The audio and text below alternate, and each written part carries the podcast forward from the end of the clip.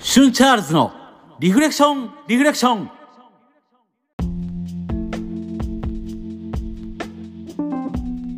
皆さんどうもシュンチャールズです.この番組は普段は仕事をしながらお休みの日はサンデーミュージシャンバンドマンとして活動する僕シュンチャールズが大好きなアニメや音楽ゲームなどのお話から日々過ごす中で出会った心に響いたものリフレクションをテーマにお話ししていくサブカルトーク番組です。第26回です。ありがとうございます。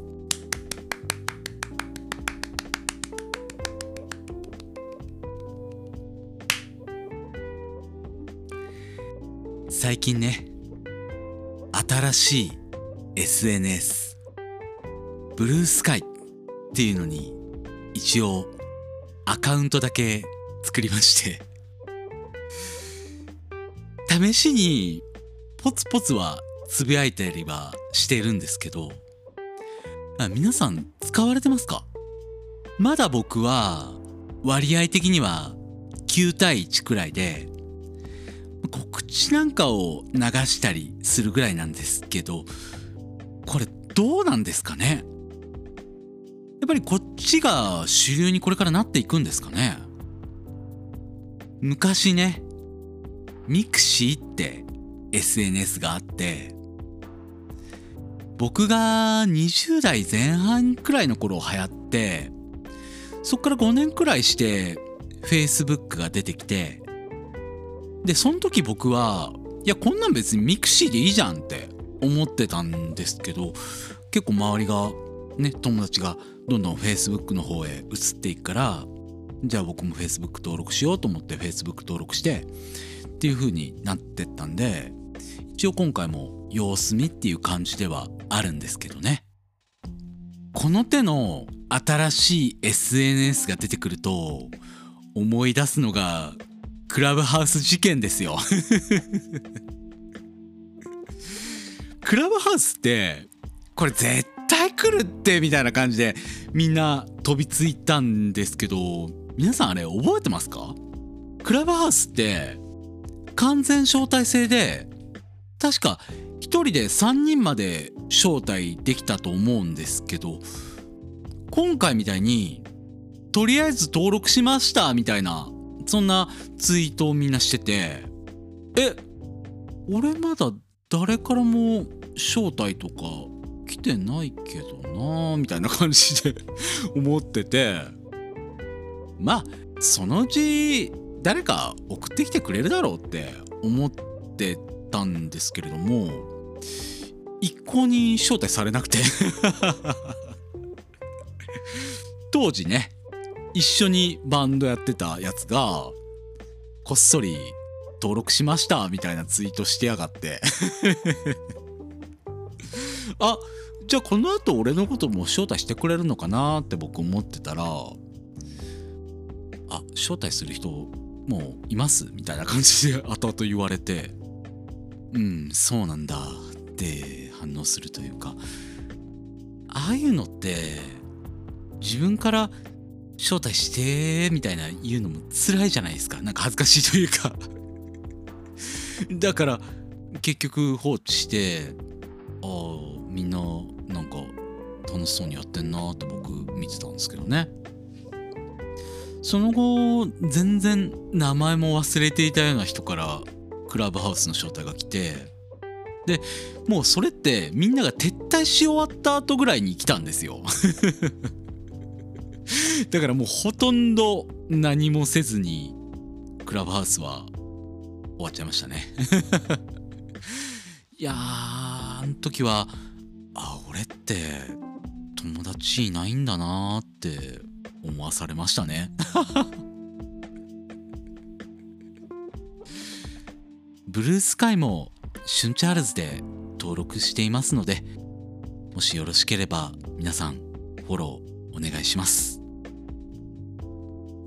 では最初のコーナーいきましょう。その後のリフレクション。はい。前回はタイのウルトラ戦士ハヌマーンについてお話ししましたが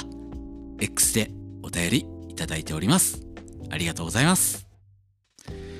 ポヌさんからいただきました。ハヌマーン怖すぎます。トラウマだ。ピーで笑ってましたが作品自体は子供向けじゃないの？とさらに笑ってしまいました。仏様大事にします。タイの会社がウルトラマンと関わりがあったのは知りませんでした。仮面ライダーにも出ててびっくり。画像を調べてほうと異世界観を感じました。知らないことばかりで衝撃回でした。また聞きます。といただきました。この回の冒頭で言った通りある意味僕の中ではトラウマ映画というか僕はこのハヌマーンが仏像泥棒を追い回す前のコちゃんが蘇って仏像泥棒の前に現れたところがなぜか当時すっごい怖いなって思った記憶があってコちゃんってハヌマーンもそうなんですけどよく踊ってるんですよ。もうなんかねその踊る姿がとにかく怖くて。最近ね見返したらそれほど怖くはなかったんですけどなんでしょうね。子供ながらになんか不気味さみたいなのを感じてたのかもしれないですね。是非ねポンさんウルトラマンとか円谷の歴史とか調べてみてください。全然知らない面白い話とか感動する話とかたくさんありますよ。うんほんとおすすめです。ポンさんありがとうございます。続きまして甲賀ひかるさんからいただきました。なぜしゅんさんがこんなマニアックな話題を語るのか。それを確かめるべく我々は放送を聞くのであった。インド神話のこの辺のことはすっかり忘れてた。ラピュタはもしかしたらこの辺りの神話を参考にしたのかも。なお仮面ライダーはタイでは赤ア男って名前で人気があるようです。藤岡隊長も有名人です。ゴモラを痛めつけるのを見て子供心にこんなのウルトラマンじゃないって思ったもんです。仮面ライダー X には無断で絡んでいる模様といただきました。ありがとうございます。ラピュタってジブリのねラピュタって結構いろんな神話が混ざってたりするんですよ。ラーマーヤナに出てくるシータ姫。シータ姫のシータっていうのはやっぱりラピュタのシータの元ネタだったりとかしますしね。あとはギリシャ神話とかそういった神話からいろんな要素をごちゃ混ぜにしてラピュタっていう作品になってるみたいですけどね。あとラーマーヤナだとラーバナが乗ってる飛行船とかそういうのもラピュタのメーベとかの元ネタになってるみたいですね。いやでも意外と今回インド神話の話とかしてみて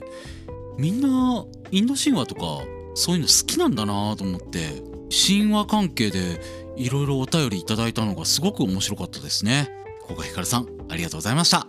続きまして進むアートの進むさんからいただきました。子供の頃見た記憶が蘇りました。まさかウルトラマンだったとは。ハヌマーンを作った制作人恐るべし。ハヌマーンも恐るべし。いつの日かインド神話も楽しみにしています。といただきました。ありがとうございます。進さん僕より多分少しお兄さん世代だと思うんですけどやっぱり見ていた世代だったんですね。ぶっちゃけねこれウルトラマンじゃないって僕も思ったんですよ。子供の頃の夢かなんかで見たのかなって思っててほんと白チューブみたいな幻みたいな作品ですよね。まあ実際幻の作品にほぼなってますけどね。いやいいですね。進さんもなんかトラウマになってたんですかね。ありがとうございます。え続きまして幸子さんからいただきました。ハヌマーンといえばやっぱりゲーム女神転生ですね。神話関係の話は気になるので待っています。対バンライダーといえばもしやと思ったのですがもしかしてこれかな。私が新人の時ニコ動全盛期だったのもあり同期たちと腹を抱えて笑ったのを思い出しました。といただきました。ありがとうございます。そう女神転生とかも神話がやっぱり元ネタになってるのでハヌマンとかも出てくるんですかね。僕ちょっと女神転生ってやったことはないんですけれども。ああそっか。女神転生ちょっと興味ありますね。最近神話とかいろいろ興味あっていろいろ調べてるのでまた女神転生ってあれ何であるんですかね？ちょっとやってみたいですね。そして対バンライダー。ついあれですかね？ニコ動であそうか。幸子さんなんかツイッターでニコ動の動画アップされてましたもんね。すごく癖の強いオープニングですよね。全然ね仮面ライダー X のこととか知らないうちの娘の娘チャールズとか嫁チャールズもその曲だけ聴いて大爆笑してましたからね。え幸子さんありがとうございました。続きまして盆栽忍者さんからいただきました。しゅんさんが本当に楽しそうに話しているのが伝わってきてこっちまで楽しくなってきます。神話系の話は大好きなので今回は特にドンピシャでした。ガネーシャが象の頭になった理由とかひどすぎて好きです。といただきました。ありがとうございます。そうガネーシャの話ね。このガネーシャのガネーシャってあの象のね頭の神様なんですけどこのねガネーシャが象の頭になったお話っていうのがもともとガネーシャって人型だったんですよ。人型の神様。でガネーシャのお父さんが破壊神シバなんですよ。で奥さんがパールバディっていう奥さんなんですけどもそのパールバディがお風呂入ってくるからちょっとガネーシャさ誰も覗かないように見といてよみたいな感じでガネーシャがね門番みたいな感じで見てたんですよね。そしたらシバが覗きに来て であのお母さんに「誰も入れ通しちゃダメだよ」って言われたから僕ここで見てるんだ。お父さんでもダメだよって止めたらシバが怒ってガネーシャを首バーンって切ってそのまま首をポイって捨てちゃったんですよ。川にね。で首がゴロゴロゴロって川に流れてっちゃってえなんかガネーシャ首ないけどどうしたの？みたいな感じでパールバティに言われてえ切ったよ？みたいな感じで シバが言ってであのパールバディに怒られてシバが首を探しに川まで行くんですけどなくてでたまたま通りかかったゾウがいたからあもうあれでいいわっつってゾウの首切ってでガネーシャにくっつけたっていう めちゃくちゃなシンド神話のお話なんですけれどもそういうねぶっ飛んだ話がめちゃくちゃあるんですよこれが面白いんですよ いや、本当やりたいですね。インド神話会。ぜひ、ちょっと企画しようと思います。えー、盆栽忍者さん、ありがとうございます。続きまして、DM で、牛若さんからいただきました。こんにちは、牛若です。ハヌマン会、拝聴しました。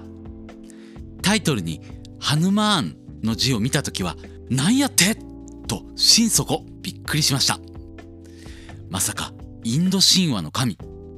蓋を開けてみれば、その神話由来の特撮ヒーローで何度聞いても何言うてんの？ってぶっ飛んだやつでしたね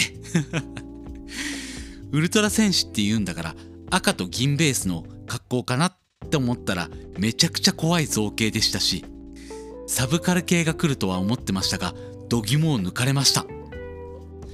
実は元ネタになったインド神話の神様ハヌマーン結構好きなんです。インド神話って基本的に常識も話も通用しないのでいきなり植物から神が生えてきたり首を落として象にすげ替えたりああ ガネーシャの話ですね。別人かと思えば同一人物だったりもう何が何だかなことが多いですよね。そしてその中でもハヌマーンは出どころもエピソードもなかなかふざけていてインド神話初心者にもおすすめな神です。特に忠誠を問われたので自ら胸を裂きその中に敬愛するラーマ王子とシーター姫が小さな姿で鎮座しているのを見せるというのもツボです。ツッコミどころ多すぎて間に合わない。これ以外にも山ほど変なエピソードがあるインド神話ですがこちらもぜひ話していただけたらと期待しています。今回はまさに春リフ版セミラジオといった様子で両番組の大ファンである牛若には超ぶっ刺さった最高の回でした。これからも配信を応援しております。ではまたといただきました。牛若さんありがとうございます。そうなんですよね。インド神話のこのねぶっ飛んだエピソードだってもうさっきのガネーシャの話とか今のこのハヌマーンの話だけでももう相当笑い取れるじゃないですか。いやあのねちゃんとした神様なんですよ全部。でもねすっごい面白い話なのでやりましょうぜひ。そうなんか牛若さんこのインド神話展みたいなの行ったんですよね。いや羨ましいですね。ちょっと僕もそういうの行きたい。あのもしまた会ったら牛若さん誘ってください。僕一緒に行きます。はい。牛若さんありがとうございました。続きましてセミヤマさんからいただきました。こんにちは。春リフいつも楽しく聞かせていただいております。改めてハヌマン会最高に面白かったです。手元にあるウルトラマン大図鑑というウルトラマン作品のデータベース的な本でハヌマーンについて紹介されており映画の存在自体は知っていたのですがこんなに大変な作品だったとは知りませんでした。映画ウルトラ6兄弟 VS 怪獣軍団。YouTube で見たのですがしゅんさんがご紹介されていた通り本当に驚きの連続でした。見てくれたんですね。映画の率直な感想を箇条書きで書かせていただきます。ウルトラ6兄弟プラスウルトラの母って父は？銃で子供をむごい。物騒泥棒たち倒し方がえぐい。助けを求める子供を救うより泥棒にとどめを刺す方が先なのか。太陽神意外と物分かりいいな。ロケット基地が大爆発した。と同時に地下から地味めの怪獣がどっさり出てきた。首を切られた怪獣がコミカルなダンスを踊る。それをどう受け止めたらいいの？ウルトラ兄弟に捕獲されたゴンワラをハヌマーンがドンキでボコボコに。ひどい。しかも行動部を執拗に。それがヒーローのやることなのか。ハヌマーン別れのハグ長いな。しっかり尺取るな。などなどツッコミどころが多すぎて見ていてかなり体力を消耗しましたが面白かったので見てよかったです。喜んでもらえて嬉しいです。お国柄文化の違いがこんなにはっきりと作品性に違いが現れているとは思いませんでした。ハヌマーンと5人の仮面ライダーも拝見しました。セリフがタイ語で何を喋っているかわからないというのもありますがそれを差し引いてもなんでそういう展開になるの？と首をかしげるところが多かったです。仮面ライダー5人が合体して1人にまとまったり V3 のバイクが空を飛んだりやりたい放題で面白かったです。円谷プロとチャイヨープロの間の訴訟問題などは初めて聞くお話でこちらもとても興味深かったです。近年もゴジラ映画や新ウルトラマンなど特撮が盛り上がっているなと感じる機会が増えて嬉しく思っています。特撮はやっぱり面白いですね。過去のウルトラマン作品やゴジラ作品にも気になっているものがいろいろありしゅんさんのハヌマーン会をきっかけにそのあたりも改めてチェックしたいなと思っています。それでは長くなりましたが今後の配信も楽しみにしております。といただきました。今回ねセミヤマさんにもリフさせてもらった時にもお伝えさせてもらったんですけど初の特撮解説だったっていうのもあっていろんな番組を聞いて中でもセミラジオの特撮会はかなり参考にさせてもらったんですよもちろんね聞いたら「えどこが?」って言われるかもなんですけど作品の面白さとかうまみ成分みたいなのをどう伝えるかとかどこまで踏み込んで話すかとかあとはやっぱりマインドの部分ですね。多分ねセミラジオを聞いていなかったら全然違うハヌマーン会になっただろうなと思ったのでそうですね。実はこのハヌマーン会お蔵入りしたファーストテイクっていうのもあるんですよ。そっちはもう自分であつまんねえなと思って消しちゃったんですけどだから牛若さんが感じたセミラジオ感っていうのは当たりなんですよ。でもこうやっていろんなねあのリスナーさん皆さんから面白かったですって言われたりとかセミヤマさんが面白かったですって言ってくれたのはすごく嬉しかったですね。セミヤマさんお便りありがとうございました。そしてその後なんですがハヌマン面白いな。インド神話系って面白いなと思って他の神話とかエジプト神話とかギリシャ神話とか。それに付随していろんな宗教なんかも調べたらそれはそれですごく面白くて。今回は映画「ウルトラマン」からの神話でしたけどまた違った角度アニメとかゲームとかそういったものから神話とか音楽とか宗教とかそういう角度から見てたらまたすごく面白い話になるんじゃないかなってそんな風に思いました。皆さんたくさんのお便りありがとうございました。では本編いきましょう。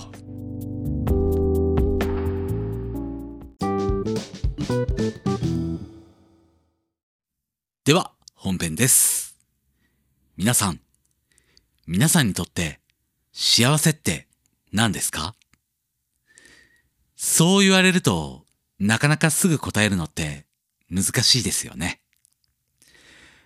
僕も時々わからなくなります。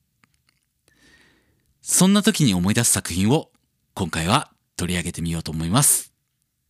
では、今回のテーマです。また同じ夢を見ていた。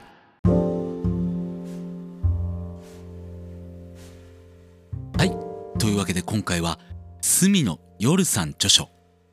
また同じ夢を見ていた。解説していこうと思います。まず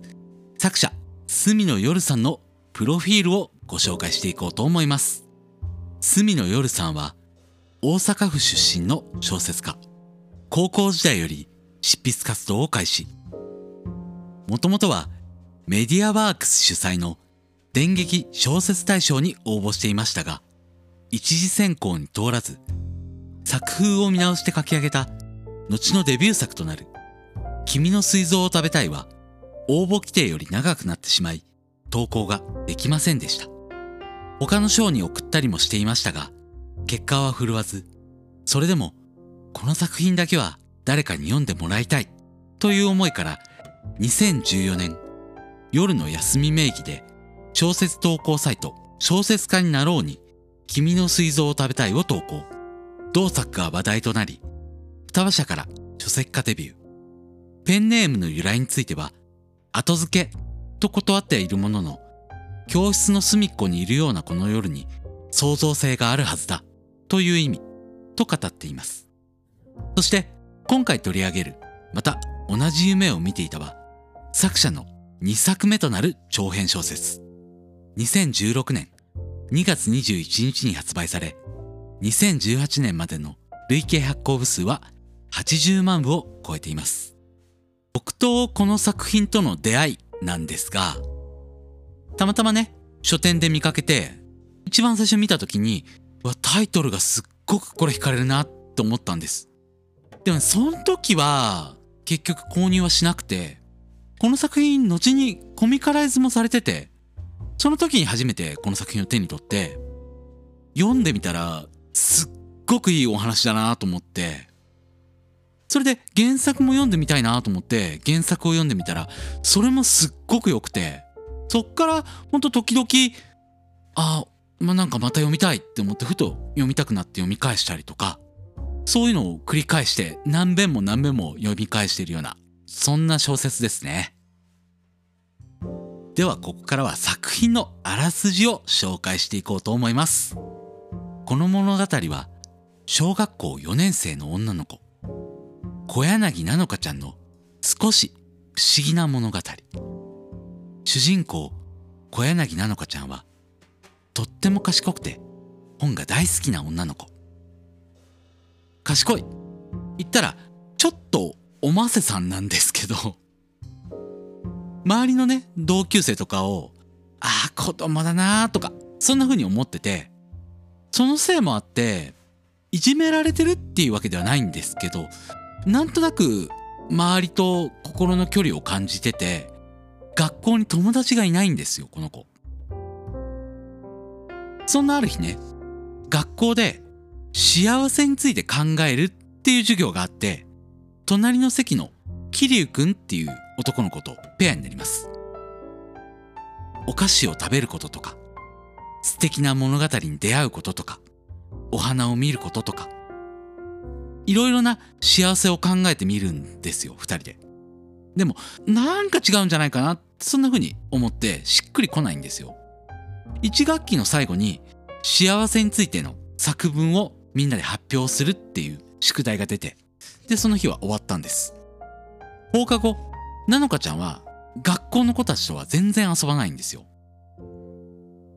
両親は共働きなので彼女のことをほとんど構ってくれないんです。そんな彼女なんですけど学校の外には友達が何人もいます。そのお友達が尻尾の短い黒猫綺麗で優しいお姉さんのアバズレさん高校生の南さん素敵なおばあちゃん。なのかちゃんは学校が終わった後友達と幸せについて考えていきます。その途中親や学校との様々な問題にぶつかりますが友達からアドバイスをもらいながら少しずつ問題を解決していきます。果たして幸せとは納得のいく答えが見つかるのかというのがざっくりとしたこの物語のあらすじなんですけどここまでだと結構あありそうな児童文学みたいな感じかなって思うじゃないですかところがねこのお話なのかちゃんと同じようにいやそれ以上かもしれないんですけど他の3人も実は悩みを持っててその悩みっていうのが過去への後悔なんですよ。ここから全体の解説に入る前にこの物語の主要となる人物を紹介していこうと思います。まずは尻尾の短い黒猫。野良猫なんですけどなのかちゃんはこの子のことを決まった名前では呼んでなくて彼女って呼んでるんですよ。で人間の友達のように心を通わせてるんですよね。で2人で歌を歌ったりとかいろんなところへ遊びに行ったりとかするんですけどなのかちゃんの行く先を自然と導くような不思議な猫ですね魔女の宅急便のジジみたいなのを想像してもらえればすごくわかりやすいと思います。次にアバズレさん。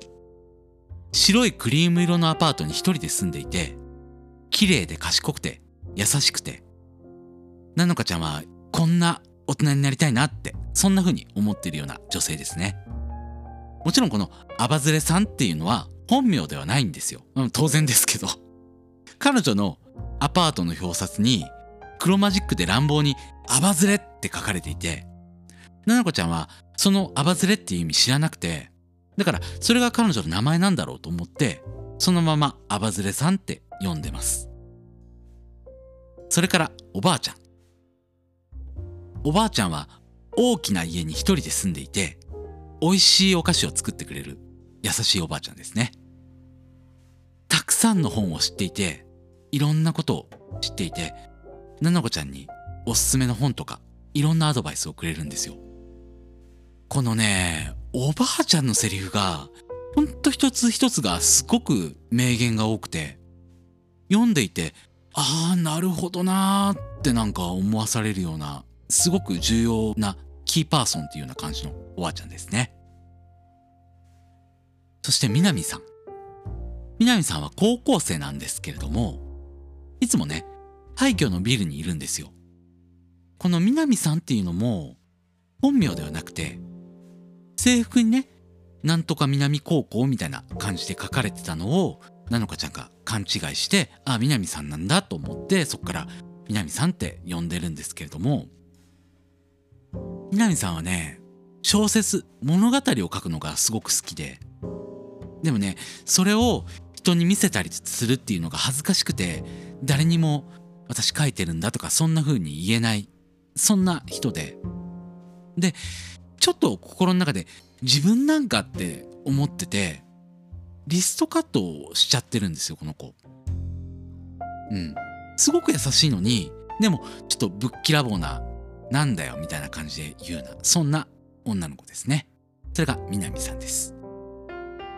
そして隣の席に座る桐生くん。彼は絵を描くのがすごく上手なんですけど南さんと同じようにそれを恥ずかしくて誰にも言えないんですよなんで言えないのかなんでそれが恥ずかしいかって言ったら周りの男の子とかに「なんだよお前絵とか描いてんのかよ」みたいな感じでからかわれてたんですよしょっちゅう。それでだんだんだんだん自分の世界に閉じこもってっちゃうっていうようなそんな男の子なんですけれどもなのかちゃんは桐生くんの絵がすごく好きで絵がうまいっていうことも知ってるからそれもっとみんなに言った方がいいよって言うんだけど彼はそれができないんですよ。うんまあなんかすごく小学生らしい男の子ですよね。というのが本当主要な4キャラなんですけれども極力ね今回はこの物語をネタバレしたくないなって僕思ったんですよ。この話聞いててあ面白そうだなとか思ったら自分で読んでもらいたいなと思って。だから今回は極力ネタバレは少なくした上でこの作品のおすすめポイントをいくつかお話ししていこうかなってこっから思うんですけれども。改めて今回読み返してみてわあすごいなーとかあやっぱここいいなーって思ったポイント。まず一つ目が主人公が小学校4年生っていうのがすごいなって思って。前ね紹介したグミチョコレートパインなんかそうですけど主人公って中学生とか高校生の方が圧倒的に書きやすいし僕くらいの年齢だとその頃のことってすごく思い出しやすいんですよ。逆に小学生だとどうだったかなとかそうなっちゃって感情移入の前にワンクッション。言ったら客観的親目線でこの物語を読み進められるなっていうところが僕改めて読み返して思ったところがあって。どちらかっていうと主人公以外の他の登場人物のアバズレさんとか南さんとかおばあちゃんに感情移入ライドしやすいなって僕思ったんですよね。だからまずなのかちゃん頑張れって思うんですけど同時にねさっきもちょっとお話ししましたけども彼女たちにも後悔っていう問題があってそれはすごくなのかちゃんの問題ともリンクしてくるんですよ。徐々にああ自分もあったなとかそんな思いになりながら気づくと自分もなのかちゃん目線になっててアドバイスをくれるアバズレさんの部屋とか南さんのいる廃墟とかおばあちゃんの大きな家とかそこにいるような気分。徐々になのかちゃんにもライドできるようになっていくんですよ。ここら辺のねさじ加減がすっごい絶妙だなっていうか。そしてね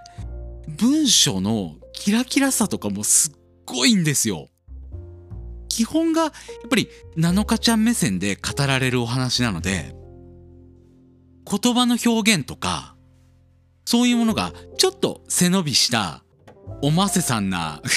言葉が出てきたりとかするんですけどそのね言葉のセンスだったりとかが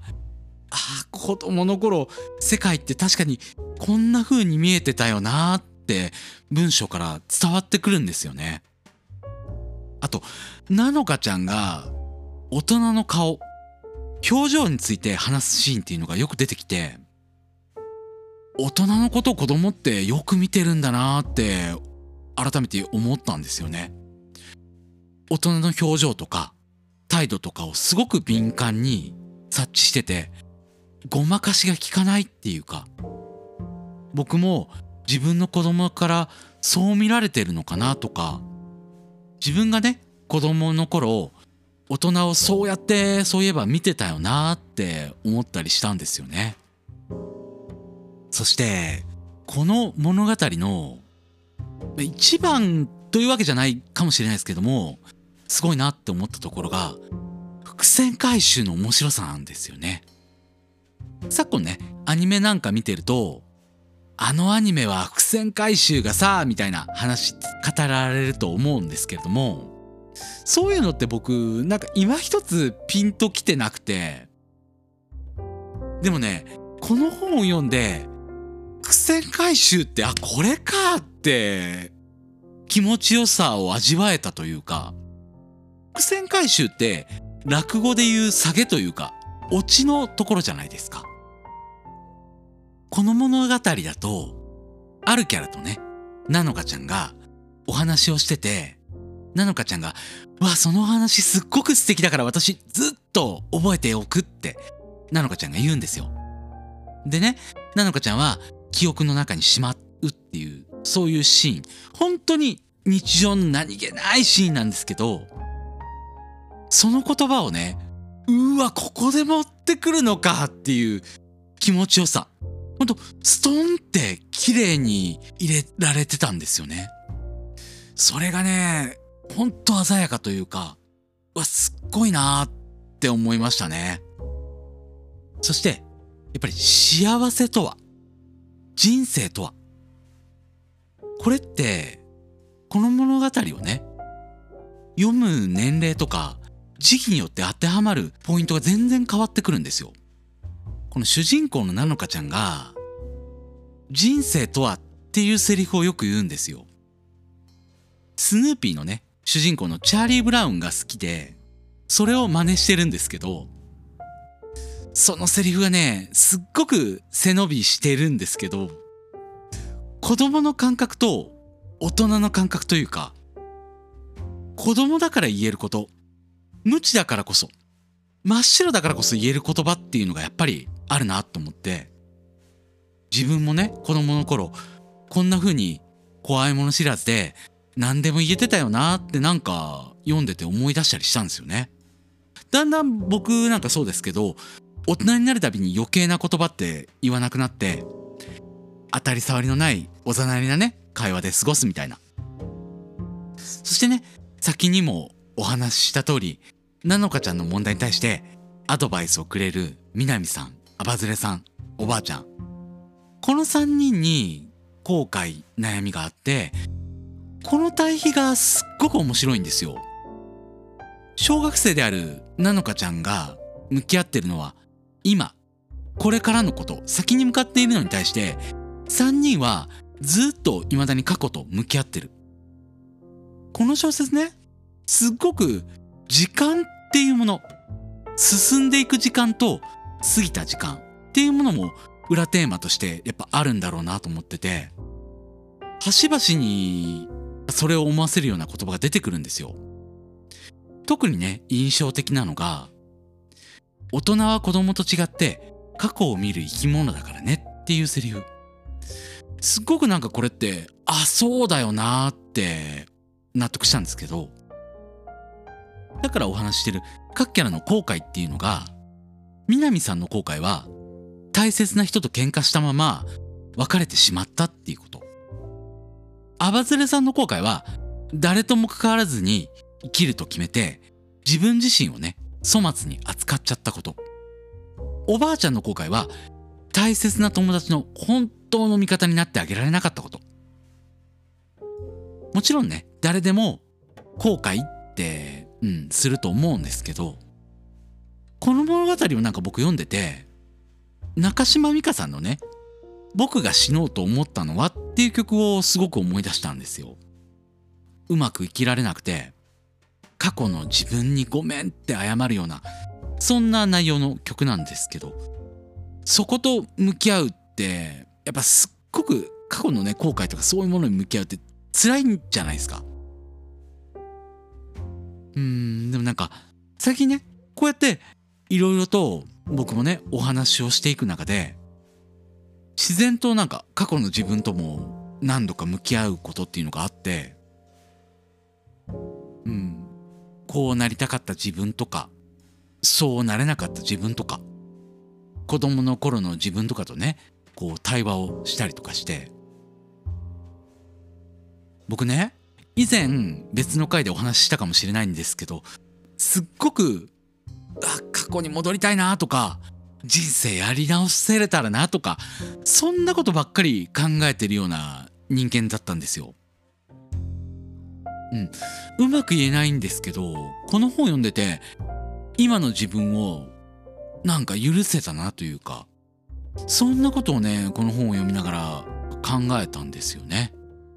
いやなかなかネタバレをせずに話すっていうのはもう本当に内容がふん。わりとしちゃってるともう今僕話してて思うん。ですけれども是非皆さん。にね読ん。でもらってどう思ったかっていうのを感想を聞きたいですそんなね今回はねもう本当に話したいこといっぱいあるんですよこの本に関しては。でも是非皆さんに読んでもらいたいので極力ネタバレはしないように話しました。幸せって改めて考えると、んなんだろうってちょっとすごく考えちゃうと思うんですけれども。でもひょっとしたら幸せって本当に難しいことじゃなくて目の前にあるような小さなことなのかもしれない。でもそれが幸せなのかもしれないなってこの小説を読んで思いました。是非また同じ夢を見ていた。読んでみてください。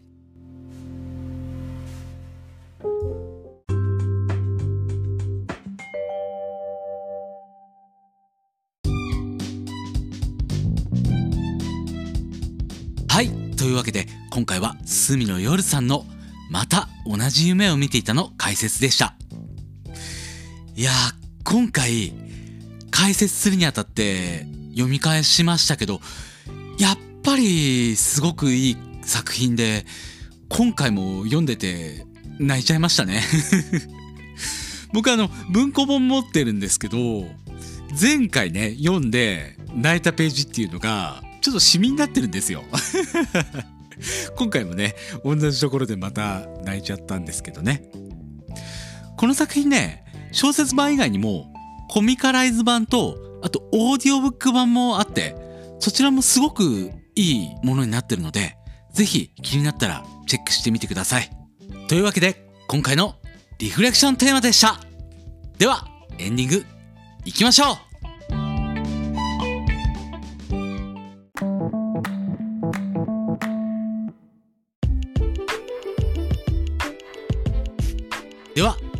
です。番組ではこれについて話してほしいなどのテーマや番組への感想お便りを募集しております。お便りはメールフォームギタールミ at yahoo.co.jp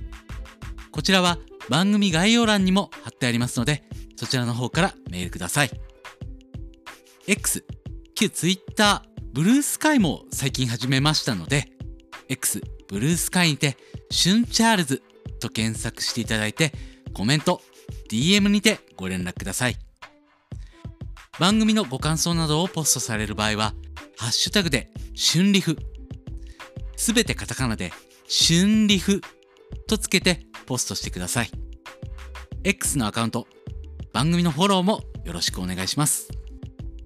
そして今回なんですけれども告知が1点ありましてときめきメモリアルが。